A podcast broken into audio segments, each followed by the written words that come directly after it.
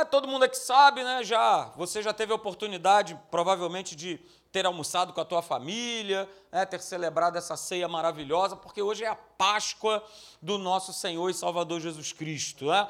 Louvado seja Deus por esse momento tão maravilhoso. E hoje pela manhã o pastor Alexandre compartilhou né, uma, uma palavra trazendo né, esse aspecto, essa comparação né, da história do povo de Israel é, com, com a gente hoje. Né? Mas eu quero hoje, agora na parte da noite, falar sobre essa, sobre essa obra né, sobre essa obra da cruz do Calvário. Por isso eu coloquei esse título aí, que tudo foi consumado na cruz. Você crê nisso?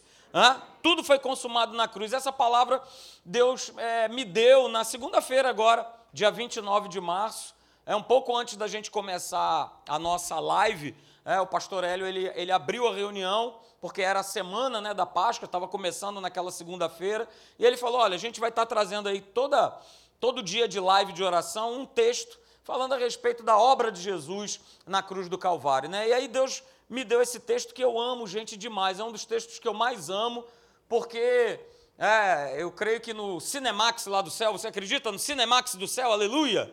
Hã? Nós vamos estar sentadões, aleluia, e, e compartilhando e vendo tudo aquilo que aconteceu. E essa é uma cena que eu quero que eu quero ver, ver mesmo, porque eu fico imaginando na hora Jesus, ele a, abrindo o livro do profeta Isaías, tendo acabado de chegar da tentação do deserto, ele estava cheio do Espírito Santo, e ele abre o livro do profeta Isaías e ele faz né, declarações que são sensacionais e eu quero compartilhar com você nessa noite. Então, Lucas capítulo 4, a partir do verso de número 14, veja o que está escrito aí. Né? Então, Jesus, no poder do Espírito, olha a condição que Jesus ele estava. No poder do Espírito, ele tinha acabado de passar pela tentação do deserto. Ok? Então Jesus, nesse poder, debaixo desse poder, ele regressou para Galiléia. E a sua fama correu por toda a circunvizinhança. Verso 15: E ele ensinava nas sinagogas, sendo glorificado por todos. Verso 16: Indo para Nazaré, onde fora criado, entrou num sábado na sinagoga, segundo o seu costume, e levantou-se para ler. E aí, e aí é que é a cena maravilhosa. Nossa, que cena foi essa, queridos? Que momento foi esse? Eu queria que você pudesse agora meio que se transportar para esse momento que nós vamos ler. Jesus no meio da sinagoga, se colocando de pé, pegando o livro do profeta Isaías, para ele começar a ler.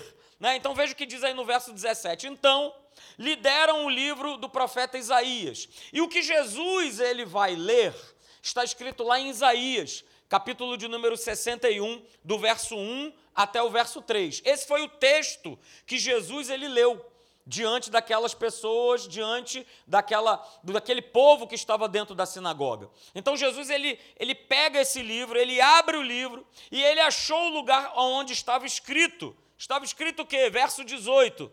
E aí ele lê: O Espírito do Senhor está sobre mim. Pelo que me ungiu, olha, mais uma vez, o Espírito do Senhor está sobre mim. Pelo que me ungiu para evangelizar os pobres Enviou-me para proclamar libertação aos cativos e restauração da vista aos cegos. E ele fala: olha, para pôr em liberdade os oprimidos. E no verso 19 ele fala: e apregoar o ano aceitável do Senhor. E o texto continua dizendo que Jesus depois ele fecha o livro, ele entrega o livro na mão né, do sacerdote e antes dele se sentar, ele fala: Olha, hoje isso que você acabou de ouvir se cumpriu em mim. Ou seja, Jesus estava falando dele próprio. Jesus estava falando dele próprio, queridos. Aleluia. Isso mexe demais comigo. O próprio Deus diante daquelas pessoas, falando de si mesmo, falando da sua obra, falando o, o motivo pelo qual ele veio ao mundo cheio do poder de Deus, cheio do Espírito Santo. Aleluia, é muito legal. E eu quero trazer para você uma ilustração, talvez você já tenha ouvido falar dela, é? No livro, você consegue ver essa ilustração no livro do Kenneth Reagan chamado O Nome de Jesus. Ele cita, né, que talvez seja uma ilustração, talvez seja uma história verídica, a gente não sabe. Mas Kenneth Reagan ele fala nesse livro, O Nome de Jesus, ele fala a respeito de um pregador né, britânico chamado Charles Spurgeon. E esse pregador, né, ele comenta, né, ele relata que um dia ele foi visitar uma senhora que era uma senhora que já era muito idosa e ela já se encontrava já enferma de cama. Então ele foi fazer uma visita é, àquela senhora. E durante essa visita, ao conversar com aquela senhora, ele observou é, que na parede ali do seu quarto ou da sua sala, né, tinha um documento numa moldura, ok? E aquilo ali chamou a atenção dele. E aí ele pergunta para aquela senhora: vem cá, esse, esse, esse documento aí que está emoldurado, esse documento ele é seu? E aí ela responde para ele: sim, ele é meu. Na verdade, eu ganhei de presente né, da, minha, da minha senhora, da minha patroa. Senhora essa, né, que era uma senhora que fazia parte do, do, do alto clero, da alta sociedade britânica. Então ela ganhou aquilo e ela ficou tão impressionada com, com o papel né, com o formato do papel, com as cores daquele papel, e ficou também tão grata no seu coração que ela resolveu pegar e moldurar isso e colocar né, na sua sala. E essa senhora, queridos, ela não sabia ler. Então o que chamou a atenção dela foi justamente né, esse, esse papel bonito. E chamou tanta atenção que ela pegou lá e, e moldurou. Só que Charles Spurgeon olhou para aquilo ali e perguntou: Olha só, eu posso levar esse papel que está aí moldurado para uns advogados poderem ver? Ela falou: olha, claro que sim. Desde que você me devolva depois, né? Você pode levar sim. E aí, né, para surpresa de Charles Spurgeon, o que, que significava aquele tal documento que estava é, emoldurado? Nada mais era do que um testamento de que a senhora havia deixado para ela. E não era uma herança qualquer era uma casa gigantesca de vários quartos, de vários cômodos, sem contar né, a, a, a soma gigantesca de dinheiro que ela havia recebido. Só que ela, pelo fato de não saber ler, ela não tinha o quê? Um entendimento do que aquele pedaço de papel representava, do que, que ele significava. Porque se ela soubesse, se ela tivesse conhecimento, ela teria com certeza vivido uma outra qualidade de vida. E por que, que eu trouxe essa ilustração para vocês nessa noite? Porque essa ilustração, queridos, ela é muito boa para mostrar para cada um de nós que cada um de nós, assim como aquela senhora, nós temos também um direito que foi conquistado.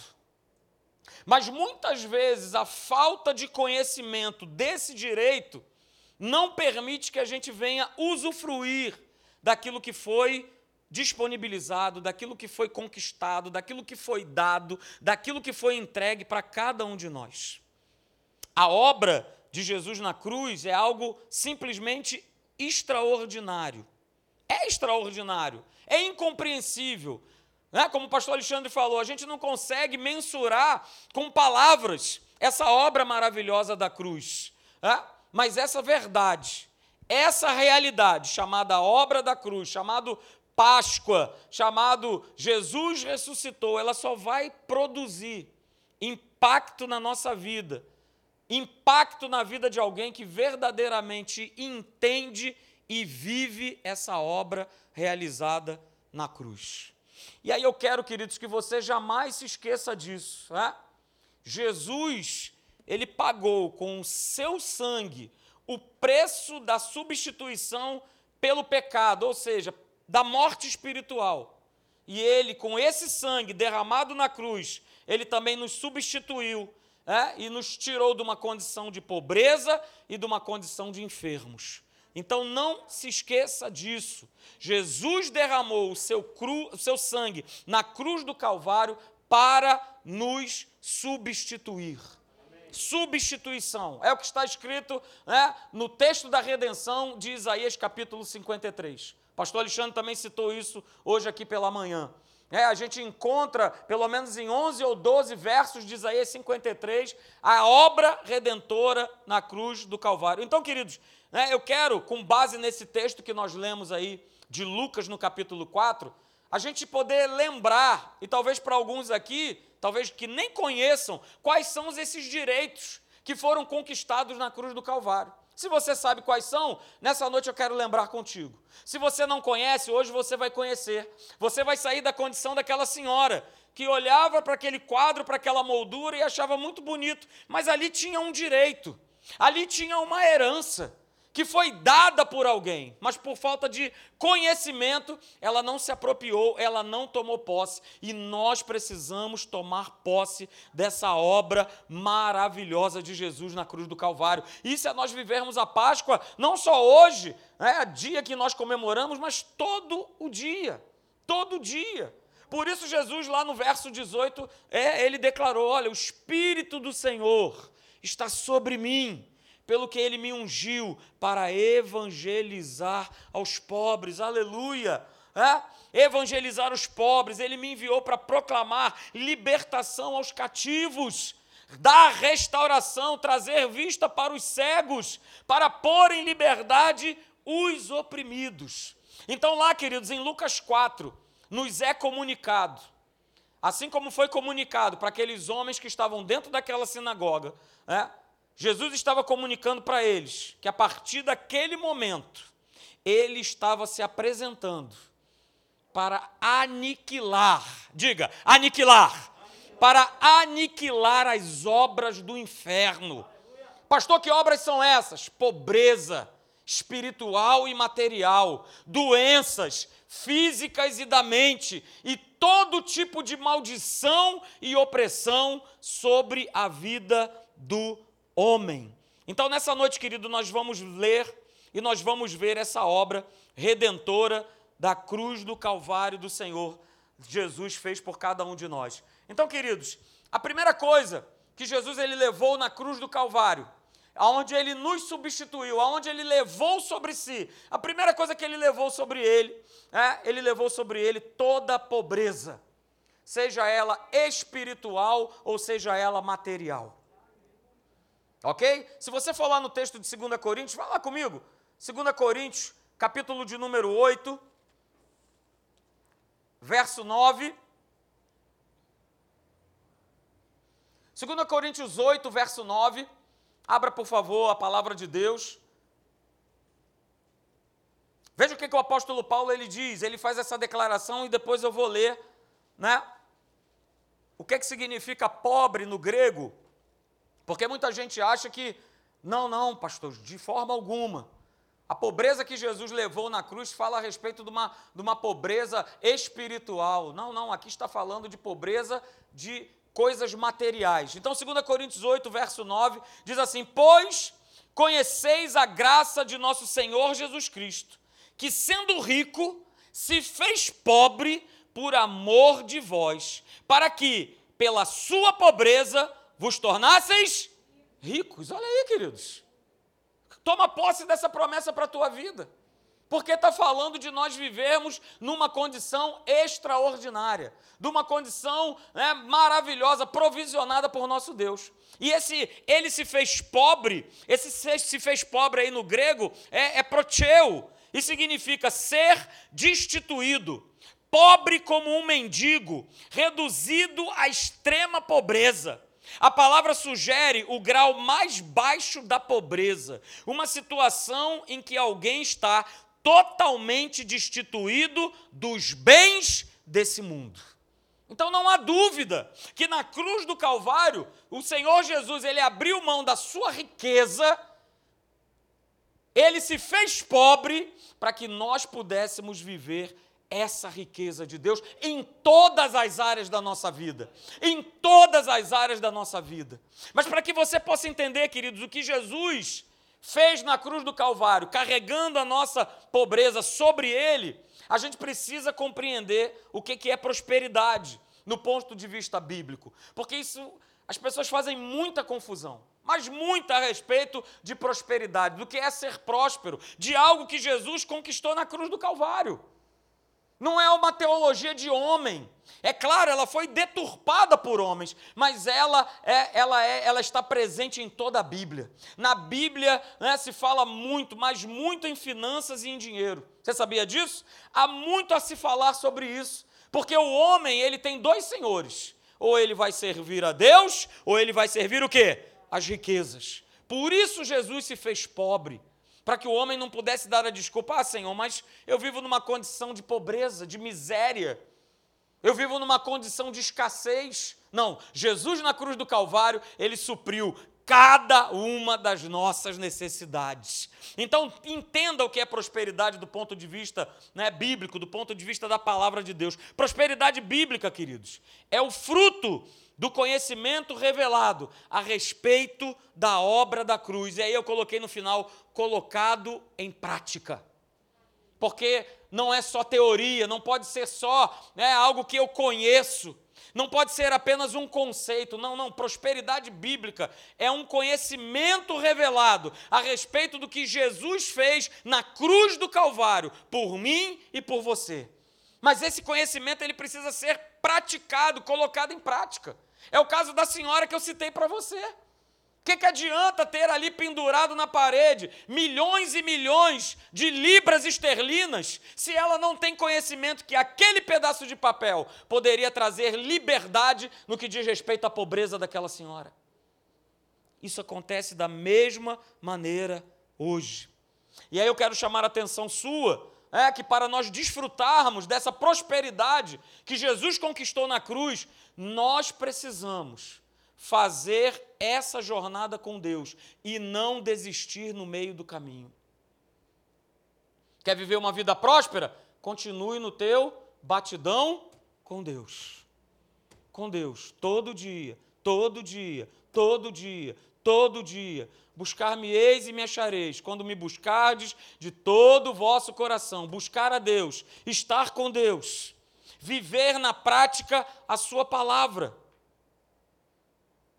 Entenda, queridos, sermos prósperos é a nossa condição em Cristo Jesus. Eu vou repetir: sermos prósperos, vivermos uma vida próspera, é a nossa condição em Cristo Jesus. Mas veja, é necessário que eu e você venhamos a tomar atitudes, venhamos assumir posicionamentos de fé que nos levem a viver essa vida próspera que já foi conquistada por Jesus na cruz. Ele já fez. Ele não fará. Ele não fará. Está tudo pronto, está tudo feito, está preparado para você agora tomar posse. Mas é a nossa parte. É a nossa parte. Então, guarda isso nessa noite, queridos. É, a nossa prosperidade, na prática, está na proporção da minha transformação operada pela palavra de Deus. Eu e você precisamos ser transformados todo dia por essa obra redentora da cruz do Calvário. É tomar posse, é viver por essa obra, é viver debaixo dessa condição. E aí, queridos, olha só, não esquente, não leve em consideração o sistema desse mundo. Não leve em consideração o que o mundo está passando, o que o mundo está vivendo. Leve em altíssima consideração aquilo que Deus tem a dizer na Sua palavra. Olha, Jesus ele era rico e se fez pobre, para que através né, dessa pobreza do Senhor, né, nós nos tornássemos ricos. Ricos, ricos de saúde, ricos de alegria, ricos de paz e ricos de grana. Porque esse reino, para continuar avançando, precisa de grana. Essa transmissão que é feita pela internet precisa de dinheiro. Então, queridos, isso foi dado a nós, foi dado à igreja. Ele é o dono do ouro e da prata. Toma posse na tua vida.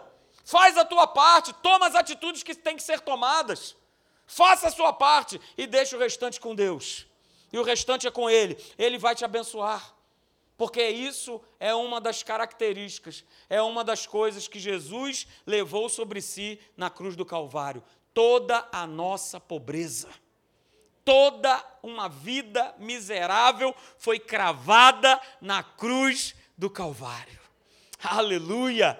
Glória a Deus. A segunda obra, queridos, do diabo que Jesus ele aniquilou na cruz do Calvário é essa. Ele levou sobre si as nossas doenças, as nossas enfermidades, sejam elas físicas, sejam elas da mente. E abra lá comigo, aliás, veja aí, eu coloquei na tela, né, Isaías capítulo 53, eu citei esse capítulo na pregação, verso 4 e 5. Certamente, certamente, com toda certeza, não há dúvida, ele tomou sobre si as nossas enfermidades e as nossas dores, levou sobre si. E nós o reputávamos por aflito, ferido de Deus e oprimido. Verso de número 5. Mas ele foi transpassado pelas nossas transgressões e moído pelas nossas iniquidades. O castigo que nos traz a paz estava sobre Jesus, e pelas suas pisaduras, eu e você fomos sarados. Aleluia! E queridos, nessa noite eu quero quebrar na autoridade do nome de Jesus um conceito, um pensamento do inferno que tem dominado muitos crentes a respeito de cura divina. Muita gente é dominado por isso. É, a gente não pode, nós não podemos nos posicionar diante de Deus com base no nosso mérito, ou com base nas nossas capacidades, ou com base nas nossas habilidades, ou que a gente não tenha isso. Não! Não! Não diz respeito, cura divina não diz respeito àquilo que eu fiz ou deixei de fazer. Cura divina nada a ver, tem a ver com os meus méritos. Cura divina tem a ver com eu acreditar nessa obra redentora da cruz do Calvário. Aleluia! Queridos, nós precisamos nos posicionar, mais uma vez eu falo, nós precisamos nos posicionar no direito, diga direito, diga direito. Nós precisamos nos posicionar nesse direito de receber aquilo que é nosso, que foi conquistado na cruz por Jesus. Isso é a verdadeira Páscoa de Deus, todo dia nas nossas vidas. É nós nos posicionarmos em fé do direito que nos foi dado. Então eu quero que você guarde nessa noite, queridos. Olha só, cura não é uma recompensa. Não é porque eu sou bonitinho ou deixo de ser, não é porque eu fiz ou deixo de fazer. Cura é um presente de Deus para nós. Cura é algo que ele conquistou. O mérito é de Jesus. A capacidade, a habilidade foi de Jesus. Pastor, então o que, é que eu preciso fazer? Eu preciso crer. Eu preciso confiar dessa obra da cruz. Porque, queridos, a cura não vai vir através dos meus méritos pessoais. A cura é um dom, a cura é um presente dado por Jesus para todos aqueles que creem na obra da cruz do Calvário. Então tome posse disso nessa noite, no nome de Jesus. Eu quebro na autoridade do nome de Jesus todo pensamento contrário, todo sofisma, toda altivez que se levante nas cabeças de vocês, de você que está me assistindo pela internet, porque a mentalidade do Rei da Glória diz que ele levou sobre si as nossas pobrezas, as nossas mazelas, a nossa miséria, as nossas doenças, sejam elas físicas, sejam elas emocionais. Eu declaro sobre a tua vida nessa noite, aleluia, uma mente de Cristo Chega de mentes confusas, chega de mentes agitadas, chega de mentes ansiosas. Uma obra foi feita. Jesus morreu e ressuscitou para que nós vivêssemos uma vida em abundância, em todas as áreas, em todas as coisas. Portanto, eu declaro na tua vida, eu declaro na autoridade do nome de Jesus, uma mente de Cristo, a mente do Senhor Jesus, governando, dirigindo a tua vida a partir dessa noite, no nome de Jesus. No nome de Jesus. Aleluia, Senhor. Glória nós te damos, meu Pai. A terceira obra do diabo que Jesus aniquilou na cruz do Calvário é essa aqui, queridos: maldições e opressões diabólicas. Essa foi a terceira condição que Jesus levou na cruz do Calvário. E ele já prenunciava isso em Lucas capítulo 4. Porque o Espírito de Deus me ungiu para evangelizar os pobres, para pôr em liberdade os cativos. Aleluia. Queridos, isso me alegra demais. Isso me alegra demais, queridos, porque está escrito lá em Gálatas, capítulo de número 3, verso 13. Olha, Cristo nos resgatou da maldição da lei, fazendo-se Ele próprio maldição em nosso lugar. Aleluia! No verso 14 diz: Para que a bênção de Abraão chegasse a nós em Jesus Cristo, a fim de que recebêssemos pela fé o Espírito prometido. Aleluia! Então Jesus na cruz do Calvário, ele quebrou, ele aniquilou, ele destruiu toda a maldição do inferno, toda a opressão diabólica. Então, queridos, é um erro nós ouvirmos, e como nós temos ouvido por aí, quebras de maldições. A maldição já foi quebrada na cruz do Calvário ela não vale sobre a tua vida. Você que é nova criatura, quantos são novas criaturas aí? Levanta a mão. Então eu digo que na tua vida não vale encantamento, não vale maldição alguma. Porque Jesus na cruz do Calvário levou sobre ele todas as nossas maldições, todas as opressões do diabo. Na cruz ele levou, queridos. E nós não temos que levar e viver uma vida de maldição. Ah, pastor, mas a minha mãe era isso, era aquilo outro. Ah, pastor, mas a minha mãe tinha isso, tinha aquilo outro. Num dia que você entregou a tua vida para Jesus, todas as maldições foram extirpadas, exterminadas no nome de Jesus. Não vale maldição sobre a tua vida. Não vale maldição sobre a tua vida, queridos. Porque maldição no sentido bíblico da palavra, é viver de uma forma fracassada, é viver de uma forma destruída, falida, é ausência de progresso. Isso é maldição. E Cristo não pagou um alto preço na cruz do Calvário para que nós vivêssemos dessa forma, fracassados, destruídos, falidos, uma vida que não cresce, que não progride, que não tem vitória. Cristo não pagou esse alto preço apenas só para nos salvar. Salvação é uma parte dessa obra. E é muito interessante que os cristãos, na sua grande maioria, creem na salvação, mas não creem que Jesus levou toda a sua pobreza, não creem que Jesus levou as suas doenças e não creem que Jesus levou as suas maldições e opressões. Mas acreditam que são salvos. Por que acreditar só numa parte? Se existem as outras partes que Jesus também levou sobre si na cruz. Toma posse, queridos. Eu tenho falado, olha, não aceite menos do que aquilo que Deus, Ele prometeu e garantiu na Sua palavra sobre a tua vida. Não aceite menos. Para de ficar andando com a pedra dentro do teu sapato. Ah, eu já me acostumei. Para de se acostumar com o que é ruim. Se acostuma com aquilo que é bom se acostuma com aquilo que vai trazer alegria, que vai trazer contentamento para a tua vida, para a tua família, para a tua casa. Para de se contentar, você é o filho do Rei da Glória. Jesus, quando ressuscita e quando ele aparece, ele declara assim: Olha, vai lá falar com os meus irmãos. É a primeira vez que Jesus chama os discípulos de irmãos. Somos filhos de Deus, queridos. Somos filhos do Deus vivo. Tome posse dessa palavra. Tome posse.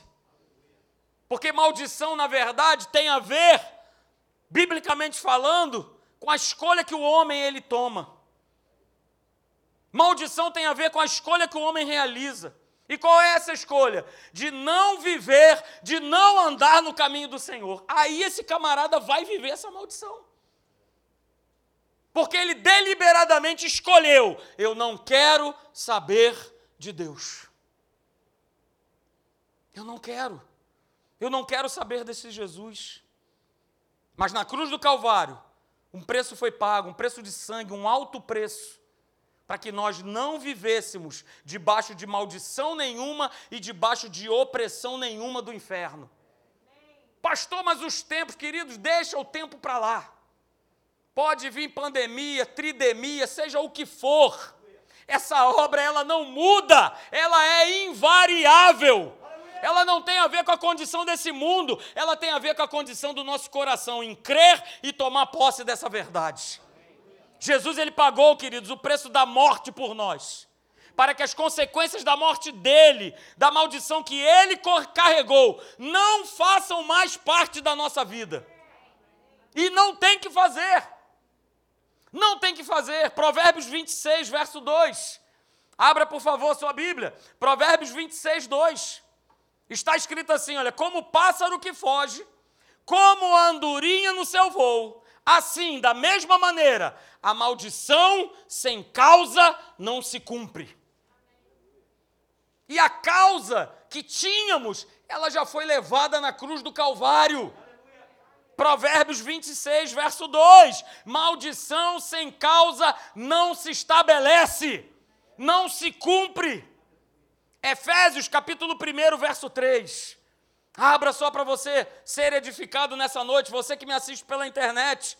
Efésios capítulo 1, verso 3 diz: Bendito Deus e Pai de nosso Senhor Jesus Cristo, que nos tem abençoado. Eu vou repetir: Bendito o Deus e Pai do nosso Senhor Jesus Cristo, que nos tem abençoado com toda sorte de bênção espiritual nas regiões celestes em Cristo Jesus. Então toma posse, querido, dessa palavra. Porque tudo que o diabo tenta fazer é nos convencer de que nós não somos livres pela obra da cruz.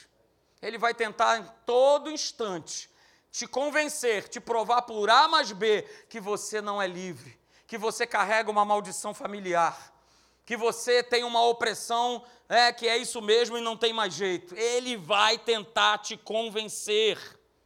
E queridos, a cruz, a obra da cruz, definitivamente é uma obra libertadora. Ela não vai ser, ela não foi, ela é ela é uma obra de resgate e de libertação. E a maior opressão, na verdade, Satanás ele tenta de todas as maneiras nos convencer na nossa mentalidade, numa mentalidade não renovada, na herança e no direito de se viver e de ser como nova criatura. É nisso que ele vai tentar te convencer.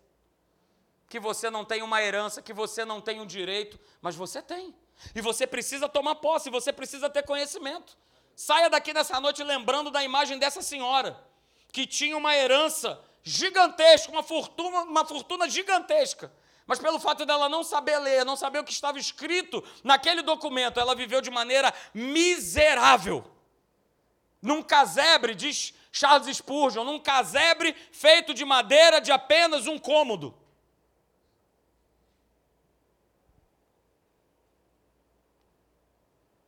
E por último, queridos, pode vir, Júlio.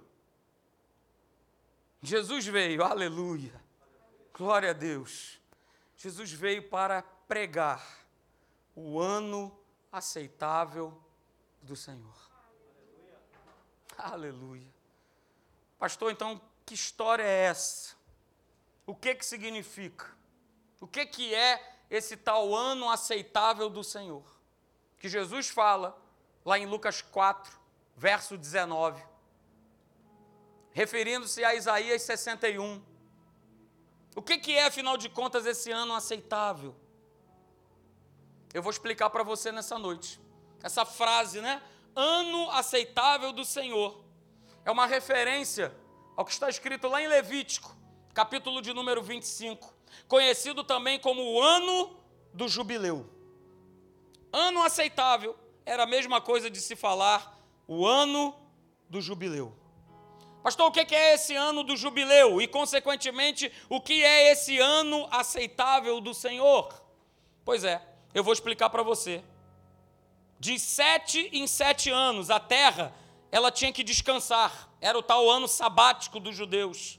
E após uma sequência de sete anos sabáticos, no quinquagésimo ano, ou seja, no ano de número 50, era o tal ano, o ano do jubileu.